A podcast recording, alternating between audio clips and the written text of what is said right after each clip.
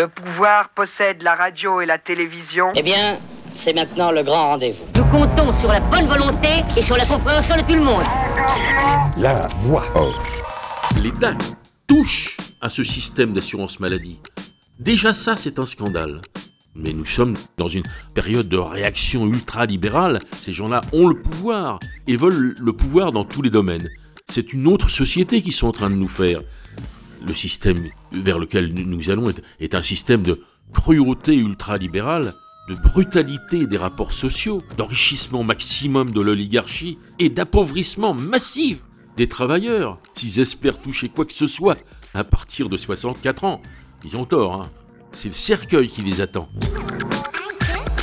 Bah oui, hein, si vous croyez que les patrons vont s'embêter à faire trimer des vieux tout cassés et pas productifs, alors qu'ils peuvent exploiter des jeunes moins chers et plus dociles, bah détrompez-vous. La plupart d'entre vous ne travaillera pas jusqu'à 64 ou 73 ans. Vous serez viré bien avant et vous aurez une retraite de misère. C'est ça le plan. Salut les amis, c'est JBD, c'est la voix off pour le grand retour de notre équipe de profs d'histoire géo réunis autour d'articles du monde diplomatique, avec aujourd'hui une spéciale réforme des retraites. Énième émission sur ce thème que depuis des années on a déjà traité en large et surtout en travers.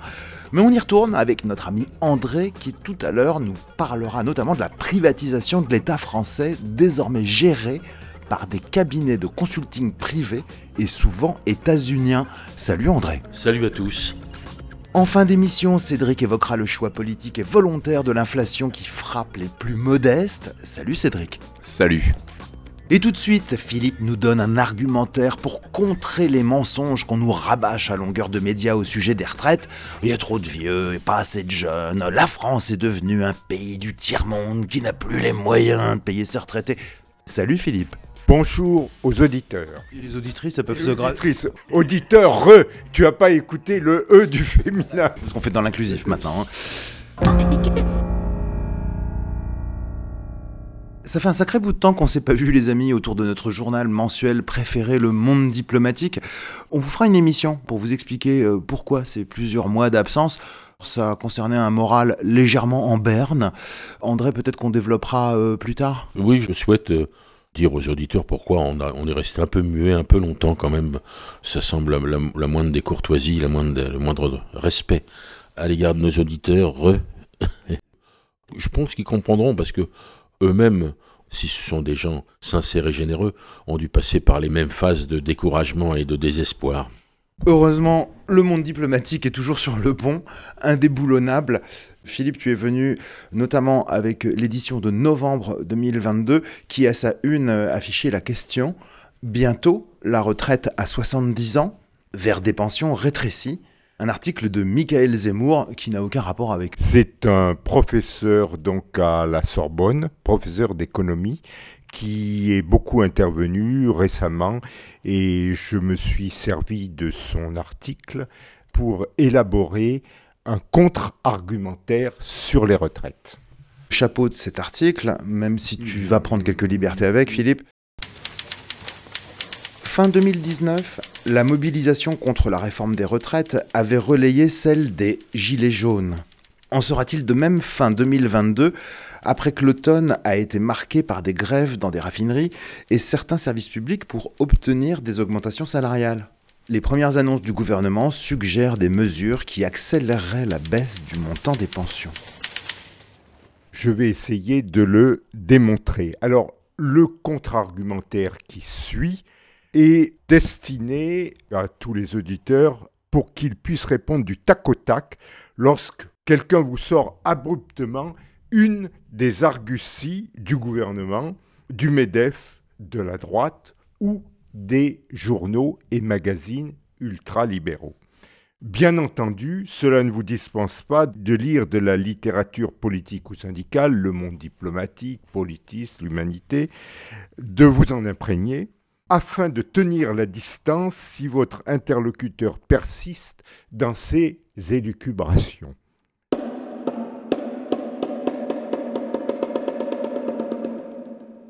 Il faut bien travailler plus longtemps car on vit plus longtemps.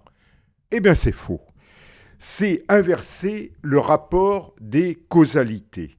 C'est au contraire parce que depuis 1945, la durée globale du travail a tendanciellement diminué par jour, par semaine, par mois, par an, tout au long de la vie, que les Français vivent plus vieux. Si on augmente la durée du travail, selon tous les critères de temps, la durée de la vie se remettra à diminuer. On vous dit, la longévité ne cesse d'augmenter. Très inexact. Si vers 2003, la durée de la vie augmentait d'un trimestre par an, cette augmentation a fortement régressé pour ne plus être que d'un mois.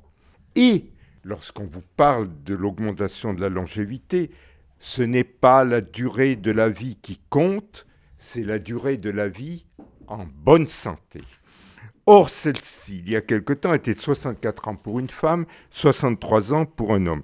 J'en sais quelque chose. C'est à 63 ans qu'on m'a diagnostiqué un diabète. Quand on vieillit, on attrape des maladies chroniques. Diabète, cancer, Parkinson, hypertension, Alzheimer, baisse des facultés visuelles, auditives, mémorielles, baisse des réflexes, baisse la capacité à récupérer. Je tente une image. Quand on perd la moitié de ses facultés, quand on souffre la moitié du temps, c'est comme si pour soi, l'année ne comptait plus que six mois. À quoi sert une pension lorsqu'on n'en jouit qu'à moitié? Sur la longévité, vous pouvez aussi rétorquer ceci. À l'âge de 35 ans, l'écart d'espérance de vie entre un ouvrier et un cadre est de 7 ans, et celui de l'espérance vie en bonne santé est de 10 ans. Les 40% d'hommes des catégories socio-professionnelles les plus modestes, dans la tranche des 48-55 ans, ont un risque de l'ordre de 30% supérieur d'avoir une retraite de moins de 10 ans et un risque d'environ 15% de ne même pas atteindre l'âge de la retraite. Conclusion. Lorsque le gouvernement retarde l'âge de départ à la retraite, il prend une décision de classe. Il abrège délibérément la vie des plus modestes. Je dis bien la vie, je ne dis pas seulement la durée de la vie à la retraite, la vie. Vous pouvez ajouter ceci. Sous la pression du MEDEF, le gouvernement Macron a supprimé quatre critères de pénibilité. Ces critères sont la manutention manuelle de charge, les postures pénibles, les vibrations mécaniques, comme par exemple les ouvriers maniant des marteaux-piqueurs. Ça fait vibrer le cerveau dans la boîte crânienne. Et l'exposition à des risques chimiques. Par exemple, les ouvriers qui sont derrière un camion qui répand du goudron sur l'asphalte. À la place, il a mis en place une entre guillemets, usine à gaz d'examens médicaux, laissant les médecins libres de déterminer à quel point les salariés ont été handicapés par ces risques. Cette non prise en compte va encore abréger la durée de vie des ouvriers. Encore une décision de classe. On vous dit, il n'y aura pas de retraite inférieure à 1200 euros, sauf que le gouvernement omet de le préciser. Il s'agira de 1200 euros bruts et non pas net. Deuxièmement, ces 1200 euros seront pour les salariés qui auront cotisé 43 années complètes. De toute façon, si c'est pour se retrouver avec des billets de Monopoly, à, aller acheter du pain avec des brouettes pleines de Dutchmark, enfin bon, voilà, 1200 euros, qu'est-ce que ça veut dire avec une inflation à 10%, 10% Ça ne sera pas 1200 euros, ça sera 1000 et quelques euros. Or, avec une baguette de pain à 1200 euros, si tu veux, on va être bien avancé. Parmi les plus petits salaires, il est très rare que les gens aient des carrières complètes. Souvent, ils ont eu de longues périodes de chômage, des CDD, des temps partiels subis.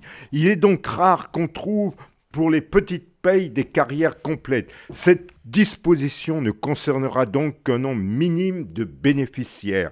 La retraite à 1200 euros de Macron, c'est selon la belle formule de Georg Christoph Lichtenberg, le couteau sans lame auquel manque le manche. Philippe, il y a un truc qui m'interpelle, euh, enfin depuis quelque temps, c'est bien que tu abordes le sujet. Les gens se disent Ah là là, vous vous rendez compte, on va nous faire travailler jusqu'à 67 ans, ou euh, 75, ou 60.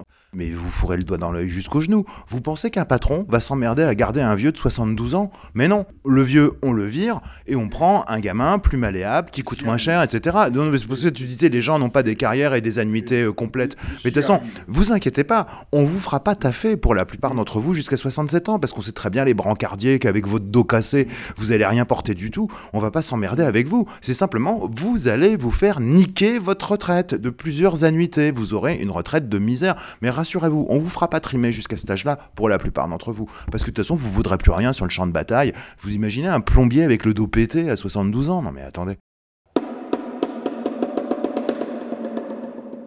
On vous dit, la présente réforme est destinée à soutenir le système de retraite, comme la corde soutient le pendu. Sauf que le report de l'âge à la retraite va à la fois diminuer fortement la surcote et corrélativement augmenter la décote. Quand vous partez plus tard que l'âge légal, on vous récompense par une surcote, c'est-à-dire un supplément de pension. Et quand vous partez avant parce que vous vous estimez épuisé, on vous pénalise par une décote, c'est-à-dire un retranchement de pension, en faisant passer l'âge de la retraite de 62 ans à 64 ans. On supprime deux ans de surcote et on ajoute deux ans de décote, soit quatre ans de pénalisation. On vous dit, il faut sauver le système de retraite car il est en déficit. Ce qui est malhonnête dans cette déclaration, c'est qu'on, alors on, le patronat, la droite, le gouvernement, parle toujours de milliards de déficit. Les milliards, ça impressionne. Sans mettre ce chiffre en regard avec deux autres chiffres. D'abord celui du montant total des retraites, dans les 345 milliards. Si on prend comme valeur du déficit 14 milliards, chiffre variant beaucoup, pouvant même certaines années être nul, voire présenter un excédent. Et le montant des retraites à 345 milliards. C'est comme si, avec un salaire de 2300 euros, le salaire moyen, on était à la fin du mois dans le rouge de 93 euros. L'autre chiffre à mettre en regard est celui du montant des cadeaux fiscaux consentis aux riches et aux entreprises. Rien qu'en 2019, le crédit d'impôt compétitivité emploi, CICE, versé aux entreprises fut de 40 milliards pour un nombre d'emplois sans rapport. Il devait y en avoir au maximum 100 000. On a calculé qu'avec euh, ce prix-là, ça faisait des emplois à 3500 euros, des emplois en or massif. On voit donc que le déficit, entre guillemets, des caisses de retraite d'un autre œil. Philippe, à ce même micro, un inspecteur des finances nous a expliqué qu'il y a une fois à une fois et demie l'équivalent de la dette, soi-disant dette, qui fuit de France pour aller dans les paradis fiscaux. On l'a souvent dit à ce micro, la dette est un choix politique, mais en fait, il n'y a pas de dette. On croule sous le pognon. Enfin, certains croulent sous le pognon, d'autres moins. Pour équilibrer le régime des retraites, le gouvernement ne compte que sur des mesures de temps allonger la durée de cotisation ou retarder l'âge départ à la retraite. Mais jamais le gouvernement n'envisage une hausse des cotisations ou des impôts alors qu'il n'est jamais en panne d'invention fiscale, alors qu'il suffirait même à un taux minime de rétablir l'ISF ou de revenir sur des exemptions d'impôts ou des exonérations de cotisations sociales accordées au patronat pour résorber le déficit. Là aussi, on a affaire à une décision de classe. Le gouvernement ne veut pas mécontenter ses sponsors et ses électeurs, c'est-à-dire les plus aisés. On vous dit, il faut bien retarder l'âge par la retraite, augmenter la durée de cotisation, car il y a de plus en plus d'inactifs et de moins d'actifs pour subvenir à leurs besoins. Cette objection peut être contrée de trois côtés. D'abord, les inactifs, ce ne sont pas seulement les vieux, ce sont aussi les jeunes, tant qu'ils sont à la charge de leurs parents. Or, depuis plusieurs années, depuis 2010, selon les calculs, on a une baisse de la natalité, donc moins d'inactifs jeunes. Ensuite, la charge, entre guillemets, des vieux n'est pas une charge physique, comme si les actifs devaient porter les vieux sur leur dos. Les actifs entretiennent les inactifs avec de la richesse créée. Or, celle-ci augmente avec les progrès de la productivité. En 1920, la moitié de la population française travaillait dans l'agriculture et nourrissait environ 42 millions de personnes. Aujourd'hui, avec 67 millions de personnes, 2% de la population travaille dans l'agriculture et nourrit 68 millions de Français. Et il y a même ponctuellement des excédents. On, jadis, on jetait du beurre, on jetait du lait et on paye les gens pour qu'ils coupent leurs euh, arbres fruités et autres. Troisième point, le patronat ne cesse de délocaliser à l'étranger en mettant des salariés français au chômage. Depuis des années, la grande distribution envisage de supprimer 200 000 caissiers et caissières pour les remplacer par des caisses automatiques où ce seront les clients eux-mêmes qui paieront en scannant leurs emplettes avec le téléphone portable. Depuis des années, dans tous les secteurs, on demande aux utilisateurs de faire sur Internet le travail fait auparavant par les fonctionnaires à la poste ou aux impôts. Depuis des années, les usagers achètent sur Internet des billets de train, d'avion, de théâtre, des places de cinéma, des livres, des marchandises diverses qui leur étaient auparavant vendus par des salariés, qui n'existent plus. Qui peut sérieusement penser que ces entreprises, elles voient une diminution de leur chiffre d'affaires, de leur richesse Pas du tout. Donc quand on dit qu'il y a de moins en moins d'actifs, c'est pas vrai, puisque tout le mouvement consiste à virer de plus en plus les salariés et autres. Donc dire il y a de moins en moins de salariés, c'est quelque chose qui ne tient pas la route, puisque je travaillais dans le tertiaire. J'ai pris un jour, ça fait peut-être 25 ou 30 ans, j'ai pris un service, il y avait 24 personnes. Sept ans après, le même travail était fait par 12. Bon, donc la richesse créée, elle était créée par deux fois moins de personnes, donc elle était doublée. Bon. Ensuite, on vous dit, les pays étrangers sont tous passés à 65, 66, 67 ans, certains même envisagent passer à 70 ans.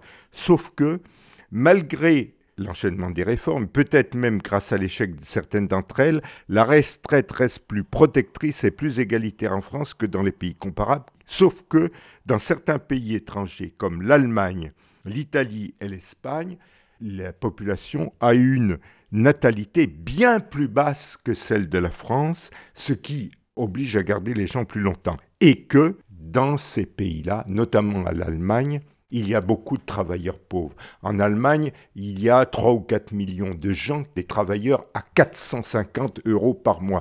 Quelle différence y a-t-il avec des gens qui en France touchent le RSA Aucune. Par un artifice, on a dit employés et hop, le pays a un taux de chômage moins élevé que la France. Mais de façon complètement artificielle. Sans parler du retraité allemand hein, qui ramasse les consignes de bouteilles pour essayer d'arrondir sa retraite. Comme j'ai vu faire à Berlin.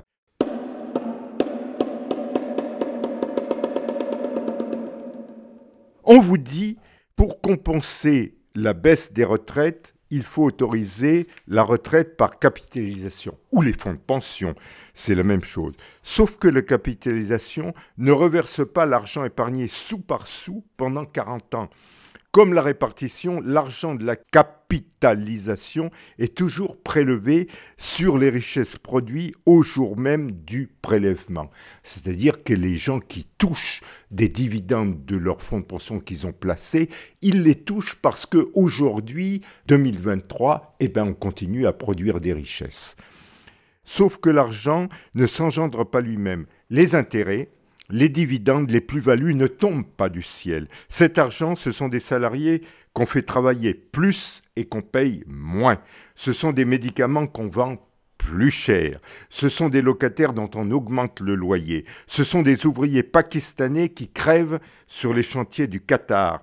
Ce sont des salariés français qu'on licencie pour transférer leur travail à des ouvriers indonésiens payés au lance-pierre. Sauf que l'argent placé en bourse par ces gérants est parfois complètement évaporé lors d'une crise boursière et que les nouveaux pensionnés, arrivés à l'âge de liquider leurs droits, n'ont plus que leurs yeux pour pleurer. Les salariés d'Enron, les salariés de Maxwell, les salariés de plusieurs pays d'Amérique latine. on rappelle la blague Enron, hein, c'est que c'est une boîte où les gens ont pensé constituer leur retraite. Et puis euh, Enron un jour a dit à ses salariés bah, désolé on a joué au Monopoly avec votre retraite vous en avez plus allez vous faire foutre. Tout à fait. Ça s'est passé il y a quelques années. Seuls les plus riches peuvent se permettre une capitalisation qui leur rapporte, car la capacité d'épargne croît plus que proportionnellement aux revenus. Les pauvres n'épargnent rien. Plus on devient riche, quand on a 10 000 au lieu de 1000, on n'épargne pas 10 fois plus, on épargne 20 ou 30 fois plus. Sauf que le résultat de la capitalisation revient à un transfert d'argent des pauvres vers les riches. Sauf que répartition et capitalisation sont incompatibles. La capitalisation est inéluctablement amenée à assécher, à stériliser, à anéantir la répartition. Celui qui prône un mix de répartition et de capitalisation est d'aussi mauvaise foi que le pâtissier qui proposerait un gâteau au chocolat et au cyanure. Ce serait un gâteau au cyanure tout court. Pour revenir au premier point, le report de l'âge de la retraite, il faut souligner que en 2019, à 61 ans, 35% des ouvriers n'avaient ni emploi ni retraite et seulement 28% un emploi. Pour eux, un report de l'âge de départ allongera une période passée au chômage au revenu de solidarité active, en maladie ou en inactivité. En effet, il est très fréquent que dans la cinquantaine, on dise à des salariés Tu n'es pas assez rapide, tu ne te mets pas à l'informatique, tu ne veux pas déménager, tu ne comprends pas assez vite, alors tu peux prendre la porte. N'est-il pas pervers de retarder l'âge de la retraite jusqu'à 75, 65, 66, 70 ans, tout en licenciant les gens avant 60 ans à cet égard, je ne résiste pas au plaisir de rapporter les propos d'une personnalité éminente qui a excellemment décrit cette perversité. Et cette personnalité a dit, franchement, ce serait hypocrite de décaler l'âge de la retraite. Quand on est peu qualifié, quand on vit dans une région qui est en difficulté industrielle, quand on est soi-même en difficulté, quand on a une carrière fracturée, bon courage déjà pour arriver à 62 ans. C'est ça la réalité de notre pays. On va vous dire, non, non, non, il faut aller jusqu'à 64 ans. Vous savez déjà plus comment faire à 55 ans. Les gens vous disent, les emplois, ce n'est plus bon pour vous. C'est ça la réalité vous dire, mes bons amis, il faut travailler plus longtemps, c'est le délai légal, ce serait hypocrite. Qui a dit ça? C'est Emmanuel Macron lui-même, président de la République le 25 avril 2019. On vous parle de régimes spéciaux comme ceux de la SNCF qui bénéficient de conditions plus favorables, comme de partir plus tôt à la retraite. L'objectif inavouable est de dresser la masse des salariés contre ces privilégiés et d'affaiblir les mobilisations populaires. Ce que l'on peut répondre, c'est d'abord que ces régimes spéciaux ne concernent que 3% des salariés.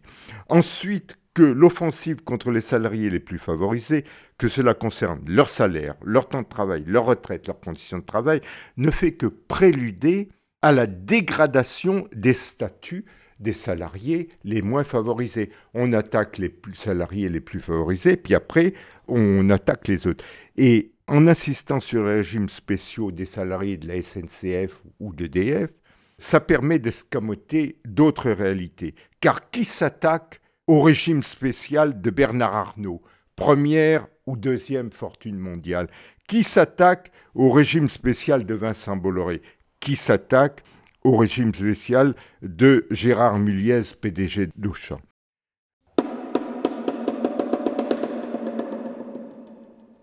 André. Oui, je te remercie beaucoup, hein, Philippe. Tu prends la, défense des travailleurs et de leur système de retraite qu'il faut protéger comme la prunelle de ses yeux, la retraite par répartition. Moi, je voudrais ajouter une chose, c'est que on est obligé de se battre, bien sûr, contre des arguments, contre une polémique euh, qui est celle des, des grands médias, de tous les gens qui sont au service de, de, de ce gouvernement et du grand capital, etc. Y compris les médias de service public. payés par les impôts. Tout ça pour baver et, et- dire des contre-vérités.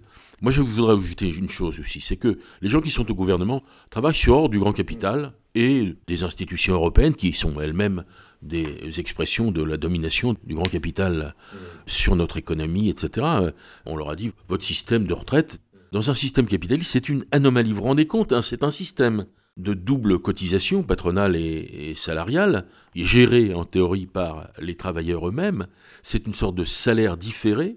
Ça échappe complètement à l'économie capitaliste hein, quand il fonctionne correctement. Les gens actifs travaillent pour les ayants droit, toutes générations confondues. Bon, les gens qui sont en âge de travailler et en état de travailler travaillent pour payer les gens qui sont en congé maladie, plus ou moins long, etc. Et travaillent pour les gens qui d'abord ne cotisent pas encore, les jeunes, et ceux qui sont à la retraite, etc. Enfin, c'est un système de protection sociale génial Génial, je rappelle quand même que ce système a été mis en place en 1945 lorsque la résistance a gagné contre la réaction, parce que ça a été une guerre civile, donc le système Vichy, etc., a sauté euh, avec la, défaite du fascisme. Communistes, socialistes sont majoritaires, ont une majorité absolue. Et il y a un programme du Conseil national de la résistance qui est très marqué par cette puissance de la résistance communiste, ou en tout cas de gauche. Et le gouvernement du général de Gaulle d'après la guerre tient compte de ça, et ce sont des gens comme Ambroise Croizat, qui sont des militants ouvriers communistes, qui mettent au point ce système de sécurité sociale avec l'aide de hauts fonctionnaires, mais enfin c'est quand même mis au point sous la pression des syndicats, des travailleurs eux-mêmes.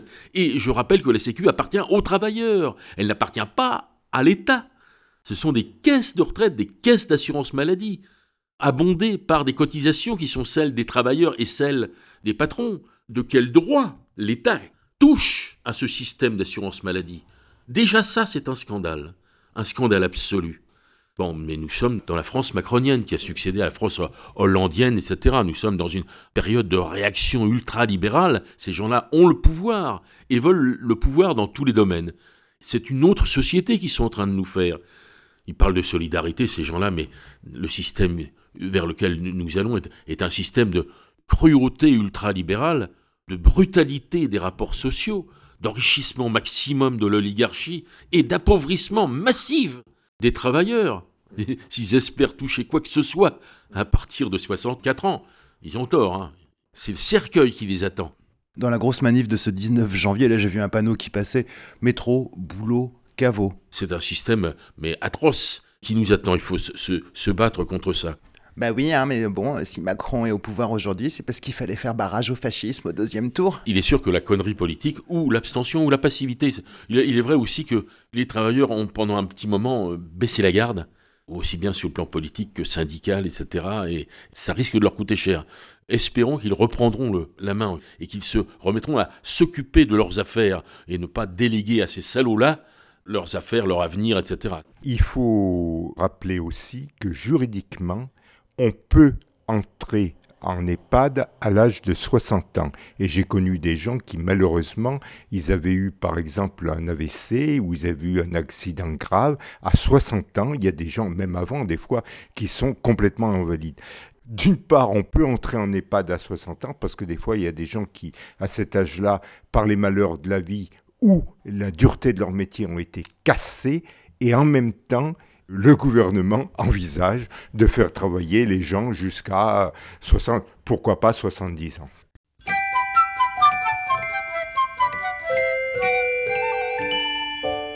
Philippe, merci pour cet effort de pédagogie. J'admire cette volonté que tu as encore de passer par la rhétorique, par les faits.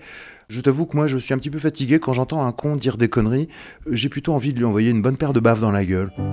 Quand on est tout blasé, quand on a tout usé, le vin, l'amour, les cartes. Quand on a perdu le vice des bisques, des crevisses, des rillettes de la Sarthe. Quand la vue d'un striptease vous fait dire quelle bêtise, vont-ils trouver autre chose?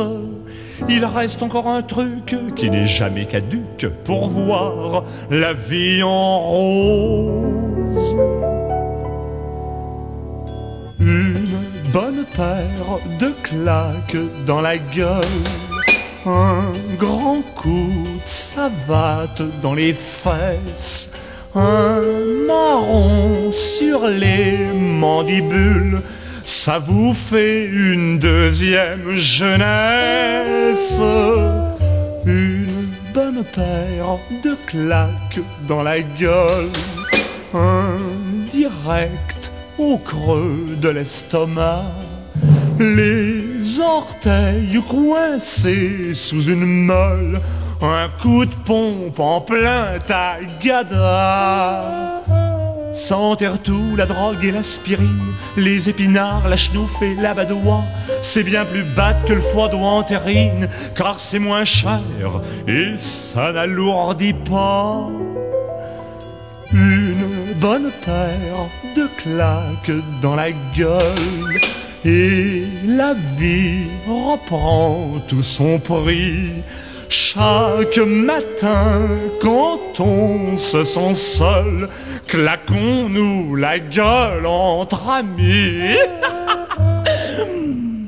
Une bonne paire de baffes dans la gueule, c'est vrai que c'est pas très pédagogique, quoique, faut voir, c'est du Boris Vian, et Boris Vian, c'est toujours saignant. On continue le survol de cette pile de numéros de monde diplomatique que nous n'avons pas traité. Nous voici avec l'édition de décembre 2022 et cet article que tu as choisi, André, La réforme dévore ses enfants. Article signé Grégory Repski. Il a été aux Amis du Diplôme, puis je crois là, bon, il écrit maintenant dans le journal. Là, il s'agit de l'État, de ses hauts fonctionnaires, des gens qui dirigent l'État. Or, euh, avec l'affaire McKinsey, on, on a découvert que, depuis les années Sarkozy, les gouvernements confient à des, boîtes privées la gestion de l'État. C'est-à-dire remplacent les hauts fonctionnaires par des gens payés d'ailleurs fort cher, contrat à durée déterminée, hein, qui peut être un an, deux ans, trois ans, payés très cher, mais enfin à durée déterminée, des gens qui sont des consultants, qui peuvent être d'ailleurs des cabinets américains, souvent c'est des cabinets américains, évidemment, les Américains très en avance. hein. On aboutit donc progressivement, mais assez rapidement depuis dix ans, à une privatisation de la haute fonction publique. Les grands corps de l'État, de magistrature, au plus haut niveau, de cour des comptes, d'inspection des finances, de direction des grandes entreprises d'État, tout ça est confié au privé. Ce sont les gens qui font les choix budgétaires, de personnel, d'organisation, etc. Bon, souvent c'est pour dégraisser, hein. il s'agit de diminuer. Tout ça est un petit peu la conséquence de la politique d'austérité, de la politique de diminution des dépenses publiques. Il faut qu'il y ait moins de fonctionnaires, il faut qu'il y ait moins de... C'est comme dans les supermarchés dont parlait Philippe. On retire de la masse salariale de façon à dépenser le moins de fric public. hein. C'est la vision ultralibérale de l'État. Ça rompt en fin de compte avec ce qui a été longtemps la tradition libérale, la tradition de droite, c'est que certes, tout est fait dans l'État pour favoriser les profits du capitalisme, de la bourgeoisie, des classes dirigeantes, mais l'État reste l'État avec ses fonctionnaires, et un fonctionnaire n'est pas un employé d'entreprise privée, euh, et l'État est indépendant, et les gouvernements sont indépendants, quoique au service du capital, ils sont indépendants du capital. Tandis que non, aujourd'hui c'est fini, c'est terminé, c'est directement une confusion complète entre les grandes affaires, capitalisme privé, et l'appareil d'État. Et tout l'appareil d'État, d'abord, est réglé par ces gens-là, mis au service, et on, s'aperçoit que la disparition de, tant de milliers de, postes dans la santé publique, dans l'éducation nationale, a été décidée par des, cabinets privés. Alors ça a commencé avec Sarkozy. Les hauts fonctionnaires se croyaient à l'abri, ils observaient d'un œil bienveillant les réformes de l'État à la sauce Sarkozy. Ça s'appelait Révision générale des politiques publiques. Ou à l'époque Hollande, modernisation de l'action publique, MAP. À l'époque macroniste actuelle, Comité d'action publique, CAP 22. Pendant un moment, ces réformes de l'État épargnaient la haute fonction publique, et d'ailleurs, la haute fonction publique a été complice. Un peu comme dans les grandes sociétés nationalisées, hein, France Télécom, SNCF, EDF, les cadres très élevés de ces entreprises qui étaient publiques au départ ont prêté la main à la privatisation, à la cession de la gestion de ces entreprises à des crapules capitalistes. Il s'agissait de la dématérialisation des services publics. On ferme les services, on fait des économies, on ne compense plus les départs. Il y a eu toute la dégradation des hôpitaux. Là, ça se voit. hein. Il n'y a plus de lits, hein, il n'y a plus de médecins, il n'y a plus de services, hein, etc. Mais, mais à l'éducation nationale, ça a été à peu près la même chose. À la SNCF, ça a été la même chose. À l'EDF aussi. On n'a pas réparé les centrales qu'il fallait réparer, etc. Enfin bref. Et puis également, on a modifié les missions des gens. Le contrôleur des impôts encouragé à conseiller l'optimisation fiscale, par exemple. La crème de la haute fonction publique œuvrait elle-même au démantèlement des échelons inférieurs. Les hauts fonctionnaires tapaient sur les petits, pour dégraisser le mammouth, comme disait le, gros con. Alors tous ces hauts fonctionnaires et tous ces gouvernants admiraient tous ces grands euh, hauts managers publics, etc., qui œuvraient à la- l'affaiblissement, à la destruction de l'appareil d'État. Quel est l'enjeu? L'appareil d'État est dans un système où la droite est au pouvoir, est au service des profits du grand capitalisme, mais si c'est la gauche qui est au pouvoir, une vraie gauche, hein, je ne parle pas de, gauche d'opérette comme on voit aujourd'hui, mais quand as une vraie gauche, elle est au service des travailleurs, elle peut être au service du public, du plus grand nombre, des plus faibles, etc. Enfin, elle peut faire une vraie politique de justice sociale. Encore faut-il avoir les fonctionnaires pour faire ces politiques sociales, pour faire ces... Et si les choses continuent dans l'État, il n'y aura plus d'État. Il n'y aura plus des moyens, il n'y aura plus de structure pour appliquer une politique sociale. Ils garderont la police quand même. Toujours besoin de la police. Je pense que c'est le seul secteur, effectivement, la police et l'armée sont les seuls secteurs. Il s'agit de liquider les, éventuellement les révolutionnaires qui auraient l'idée de remettre la justice à, à l'ordre du jour. Il faut pouvoir leur taper dans la gueule. Mais tout le reste qui est au service du public, parce que l'État doit être au service du public. C'est ça, en théorie, au service de l'État, service de, tout le monde. Mais là, en, en l'occurrence, oh, il donne plein d'exemples de ce passage de l'État aux intérêts euh, privés. hein. Bon, la, Cour des comptes, hein, euh, des audits confiés à Capgemini, Boston Consulting Group ou Accenture, avec des conclusions dégradantes pour des milliers de fonctionnaires, dévastatrices pour des millions d'usagers du service public. Donc c'est très grave. Alors ça paraît être quelque chose de, bof, un petit coup de talon supplémentaire, si tu veux, de- des hyper-libéraux. En réalité, c'est extrêmement grave ce qui se passe. hein. Il s'agit tout simplement du désarmement de l'État, complètement de l'État du service public, et de sa mise à la disposition des intérêts privés, sur des critères privés. Comment voulez-vous que ces gens-là, par exemple, pratiquent une politique de chasse à l'évasion fiscale? 40, peut-être même beaucoup plus, 60 milliards chaque année échappaient, euh, on ne sait pas très bien d'ailleurs, 80 milliards, enfin, les, sommes sont gigantesques, avec par exemple le déficit, euh, paraît-il, abyssal de la sécurité sociale, ou le déficit de l'État, du budget public, etc. En fait, quand tu mets en rapport l'évasion fiscale avec ça, tu dis, mais c'est peanuts. En fait, il n'y a pas. J'ai plus les chiffres, mais je sais qu'il y a une fois à une fois et demie l'équivalent de la dette qui file tous les ans dans les paradis fiscaux, fraudés par les riches. Donc il n'y a pas de dette. On l'a souvent expliqué dans cette émission, avec des émissions intitulées euh, La dette est un choix politique. Pour reprendre un slogan des inspecteurs des impôts, ouvrez les guillemets, des sous, il y en a aux impôts, nous on sait ça. Quand c'est des inspecteurs des impôts qui le clament dans la rue, euh, c'est que voilà, donc on le dit, on le répète, du fric, il y en a à chier en France, mais pour quelques-uns. Oui, imagine qu'on se mette en devoir de corriger ces choses-là et de refaire un système normal. On va se heurter à deux choses. D'abord, à la faiblesse de l'État et l'absence d'agents nécessaires à cette nouvelle politique. Et ensuite, aux contraintes de l'Europe hyper-libérale, c'est-à-dire, bah, votre monnaie, c'est pas vous qui la contrôlez, c'est nous, etc. C'est-à-dire que l'impuissance de l'État est organisée de façon à permettre le pouvoir absolu des grands intérêts capitalistes privés. Voilà où on en est dans le monde macronien. Alors quand on nous a dit oh, faut absolument voter Macron euh, de façon à éviter le fascisme, on a le fascisme financier, le fascisme libéral, si tu veux, qui aboutit à cette véritable catastrophe sociale, à cette négation de la démocratie. Voter pour cette catastrophe ultralibérale pour éviter le, fascisme. Tous ces gens qui sont au pouvoir aujourd'hui et qui descendent de Pétain et des acolytes de Pétain, tout ça pour se, se battre contre le Front National qui est un épouvantail commode. Non, on aurait dû se méfier.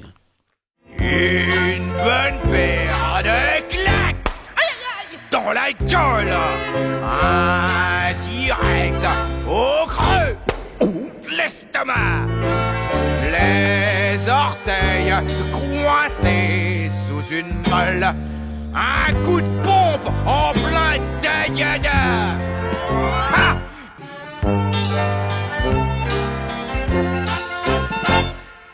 À la une du Monde diplomatique, édition décembre 2022, cet article de Benjamin Lemoine, qui est chercheur au CNRS et à l'École normale supérieure de Paris. Quand l'État fait le choix de l'inégalité, qui est protégé contre l'inflation? Les pouvoirs publics ont longtemps mis les salariés à l'abri de l'inflation à travers un mécanisme d'indexation des rémunérations. Le gouvernement français estime désormais que procéder de la sorte reviendrait à jeter du kérosène sur la flambée des étiquettes, ce que contredit une étude récente du Fonds monétaire international, le FMI. La règle édictée par Bercy ne vaut toutefois pas pour tous. Un article euh, très instructif qui part de choses euh, assez connu et qui va emmener sur des choses qui le sont moins tout à fait intéressantes pour comprendre la mentalité euh, de nos dirigeants, qu'ils soient économiques, financiers ou politiques. Mais bon, c'est un peu tous les trois la même chose. La première préoccupation euh, qui semble toucher les, sociétés, notamment européennes ou états-uniennes, est euh, l'inflation qui s'est déclenchée depuis quelques mois alors que nous vivions depuis plusieurs décennies avec une inflation relativement modérée. Cette inflation est concomitante à la reprise de l'activité suite au confinement et la désorganisation productive en Chine liée à la politique euh, zéro Covid qui a pris fin il y a quelques semaines mais dont les effets ne sont pas encore visibles. D'autre part, bien sûr, c'est lié au conflit russo-ukrainien qui déstabilise le marché de l'énergie. C'est certes la première préoccupation de l'opinion publique hein, en général, mais aussi des gouvernements et du président de la Réserve fédérale américaine, M. Jérôme Powell, qui a déclaré, je cite, nous avons besoin d'une augmentation du chômage pour lutter contre l'inflation. Au moins, ça a le mérite de la clarté et on voit qu'on n'est pas d'accord sur les solutions, même s'il y a une préoccupation commune. Les solutions euh, pour mettre fin à cette inflation euh, ne sont pas les mêmes. Alors, l'État français, avec euh, nos chers dirigeants, bien sûr, quelle position prennent-ils? Bizarrement, effectivement, ils vont plutôt s'aligner sur les positions de la Réserve fédérale. En disant quoi? Bien sûr, on s'interdit d'organiser le rattrapage par l'indexation des rémunérations, par exemple des fonctionnaires, des minima sociaux ou des taux de livret A sur euh, le chiffre de l'inflation, afin effectivement de gommer cette inflation par une augmentation des salaires, pensions et autres rémunérations de produits financiers sur lesquels l'État a la main. Parce que bien sûr, l'État n'a pas la main sur le secteur privé, mais a quand même des outils qui doivent permettre, notamment pour euh, les salaires les plus faibles avec le SMIC, doit permettre quand même de gommer les problèmes pour ces populations les plus fragiles. Le prétexte, il est clairement donné, c'est que cette indexation mettrait en place une spirale inflationniste sans fin et que, je cite, on n'est pas dans une économie administrée, ou les bolcheviks, tout ça, très très mal, très très méchant. Ok, bon, argument libéral classique, sauf que c'est oublier un axe de la politique financière de l'État. Effectivement, le Trésor français, donc la Banque de France, indexe sur l'inflation les obligations permettant de financer la dette publique, qui en France représente 10% de la dette publique, compte 22% au Royaume-Uni, mais seulement par exemple 5% en Allemagne. Le surcoût de cette euh, indexation de l'inflation sur les obligations d'État coûte en 2022 15 milliards. Alors c'est pas un chiffre euh, sorti de la CGT ou de n'importe quel autre bolchevique, c'est Bercy qui le donne. Or, pour les retraites, toutes les mesures qui ont été prises euh, pour la soi-disant réforme vont permettre d'économiser 20 milliards par an. C'est-à-dire que pour permettre aux gens qui financent la dette publique française, donc soit les plus grandes fortunes internationales, les fonds de pension, etc., on leur file 15 milliards en plus en 2022 et on fait travailler les gens deux ans de plus pour économiser 20 milliards. Ce double discours favorise, par hasard bien sûr, hein, les revenus du capital au détriment de ceux du travail. Quelle surprise.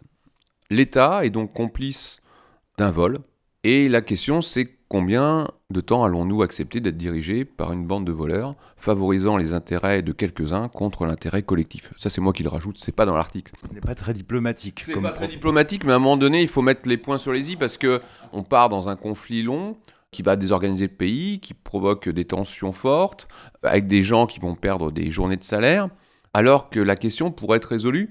Donc là, on voit que mettre le pays à feu et à sang pour une réforme qui est censée euh, économiser 20 milliards par an, on pourrait tout simplement résoudre le problème très rapidement en disant bah écoutez euh, messieurs les investisseurs, nous sommes désolés, mais on ne peut pas indexer sur l'inflation les bons du trésor. Point. Eux, ça leur fera pas un trou vu les sommes qu'ils gagnent et ça permettrait à des gens de partir à la retraite à un âge décent.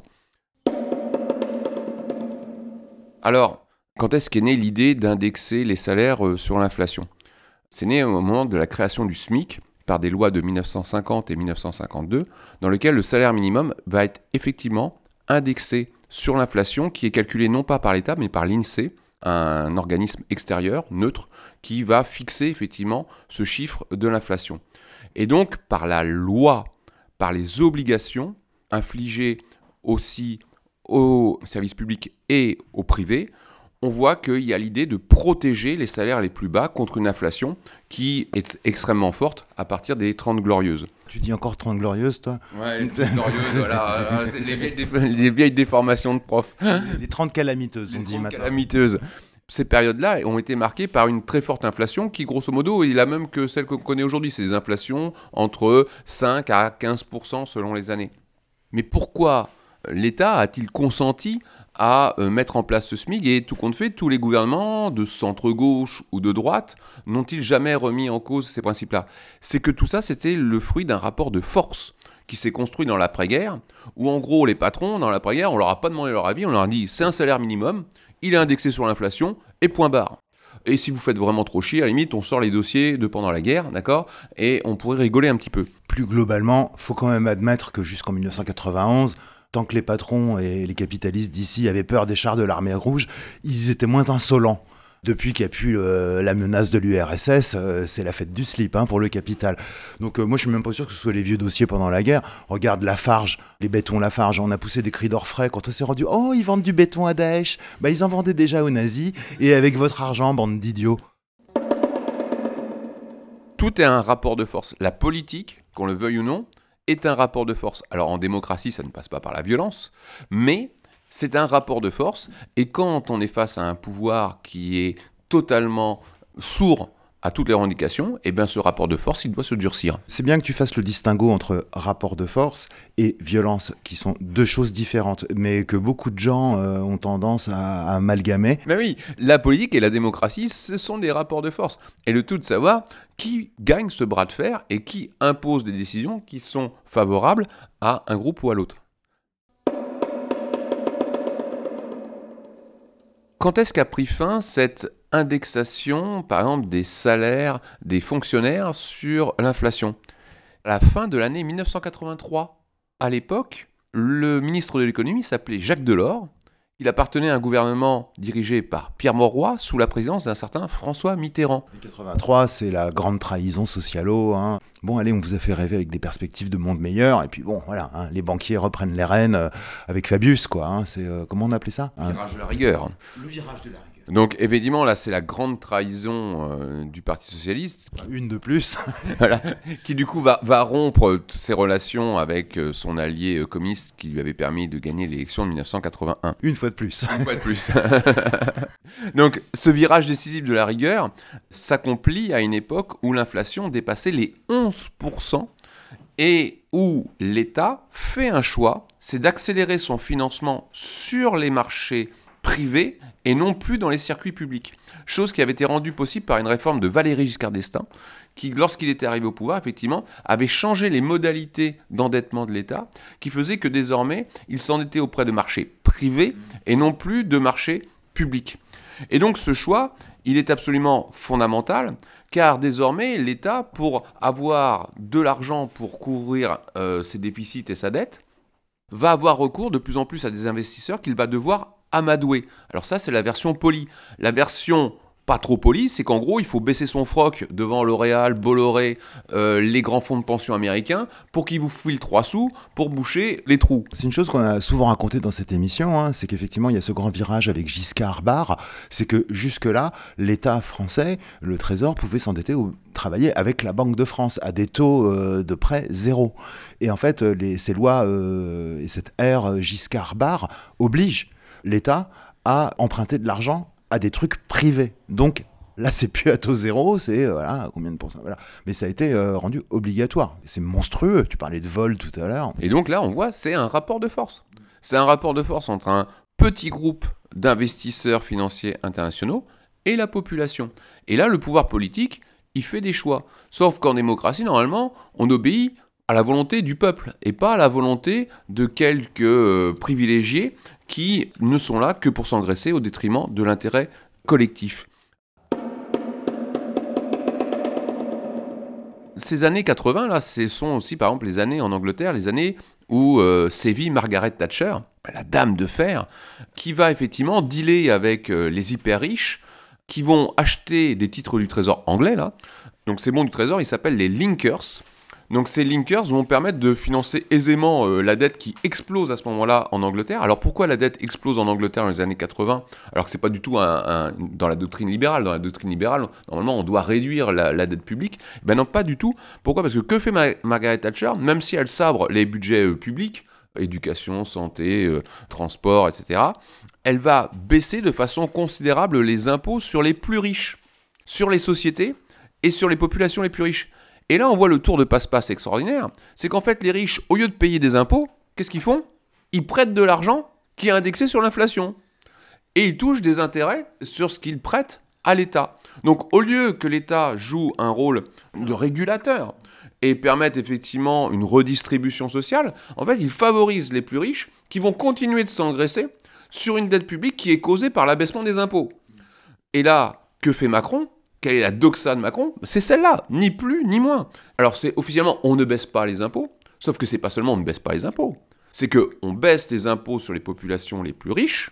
On fait des CICE et euh, des dispositifs euh, qui balancent des milliards, je crois que c'est 40 milliards hein, l'an dernier qu'a coûté le CICE, pour des gains en termes de création d'emplois dérisoires. Et on s'aperçoit que les entreprises qui devaient être favorisées, notamment les entreprises technologiques, euh, pour s'inscrire dans la nouvelle économie, entre guillemets, en fait, on s'aperçoit que c'est Carrefour, euh, L'Oréal, etc. Enfin, c'est les grands groupes qui profitent, et Carrefour ne fait pas des révolutions technologiques, euh, il distribue de la bouffe, quoi.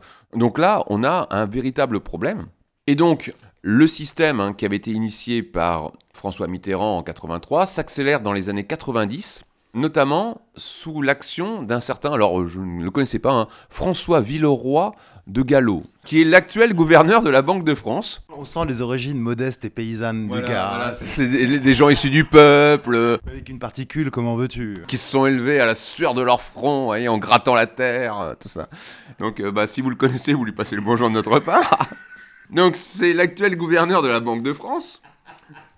Et euh, dans les années 90, il était le directeur de cabinet du ministre de l'économie de l'époque, un certain Dominique Strauss-Kahn, Ah oui. un autre socialiste. Qui appartenait à une ligue de vertu, je crois.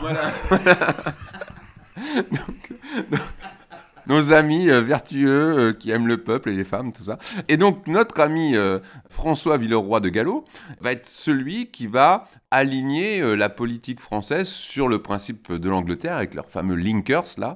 Première émission hein, le 15 septembre 98 sous l'égide de la Banque de France qui accrédite donc la dissymétrie favorisant les revenus du capital protégés contre l'inflation. C'est là que c'est décidé que les bons du Trésor seront indexés sur l'inflation. Et donc, euh, si vous avez une inflation à, à 15-20%, en fait, les plus riches s'en foutent, mais complètement, parce que de toute façon, les bons du Trésor seront indexés de la même sorte. Longtemps, si vous voulez, euh, ces choses-là se sont un peu passées à l'as, on s'en est pas tellement occupé. Pourquoi? Parce qu'on avait une inflation euh, relativement faible, relativement indolore, même si les loyers, euh, le prix de l'immobilier augmente, mais sur le- les matières de consommation quotidienne, ça se voyait pas trop.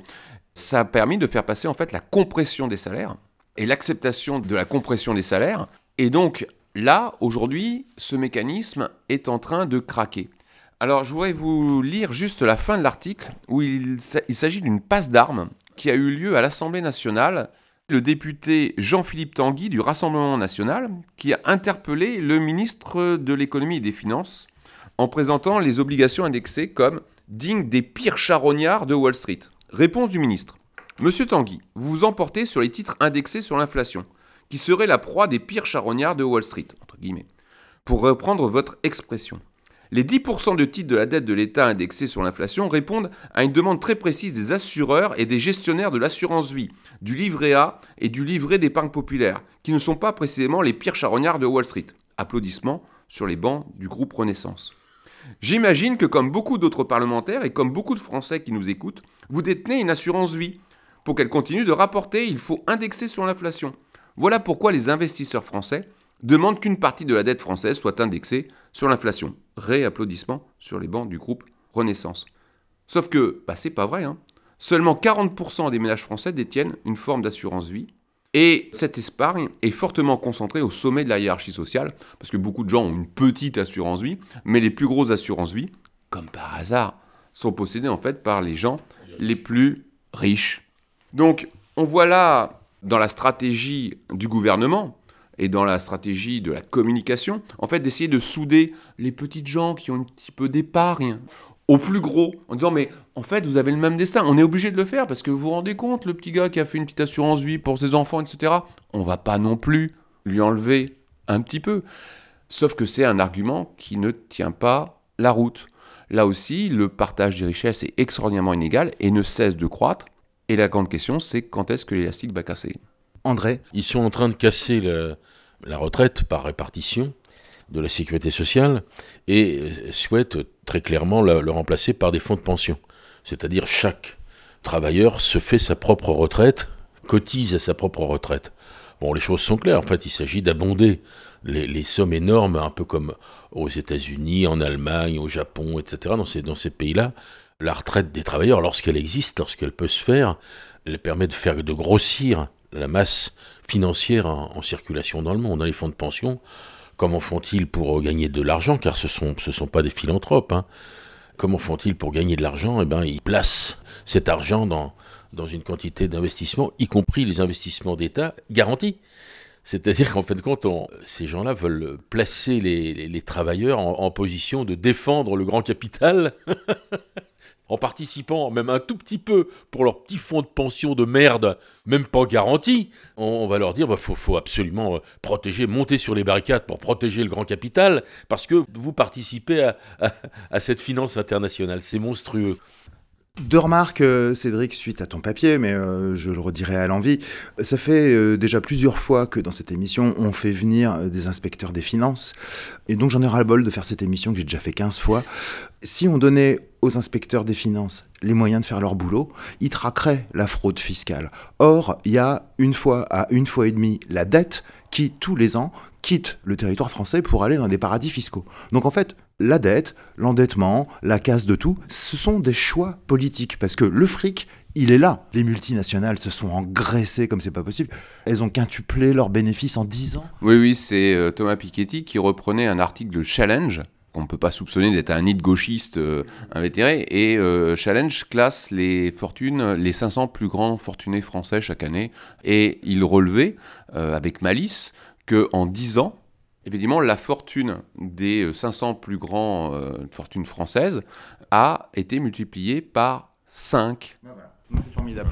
Puis après, une remarque annexe. Enfin bon, euh, on a eu le bonheur de découvrir le thatcherisme 40 ans après les Britanniques. Euh, de toute façon, c'est pas compliqué. Toutes les conneries qui viennent des mondes anglo-saxons nous, arrivent. voilà. Et là, quasiment un demi-siècle après, on y a eu droit. Mais si tu veux, il y a aussi un truc que je finis par me dire, j'en ai ras-le-bol de ce misérabilisme, euh, ah, le pauvre peuple exploité par les méchants riches. En fait, la droite est à droite, le capitalisme capitalise, Macron macronne, mais tout le monde est dans son rôle en fait. Mais comme disait l'autre, ils ne sont grands que parce que nous sommes à genoux. Et en synthèse, spéciale dédicace à tous les cons et à toutes les connes qui ont voté Macron, parce que le fascisme, le deuxième tour, pas bien, c'est mal, donc euh, je vote euh, fasciste économique pour pas avoir fascisme en chemise brune. Mais en fait, euh, voilà, que la droite soit à droite, c'est son rôle, mais que les gens arrêtent de voter con. Hein. Il y avait la France insoumise, on n'était peut-être pas d'accord avec tout, mais enfin voilà, vous aviez des gens qui tenaient la route pour faire la traque au capital, à l'évasion fiscale et machin. Vous avez décidé de voter con, maintenant vous avez mal aux fesses, ben c'est bien fait pour vous.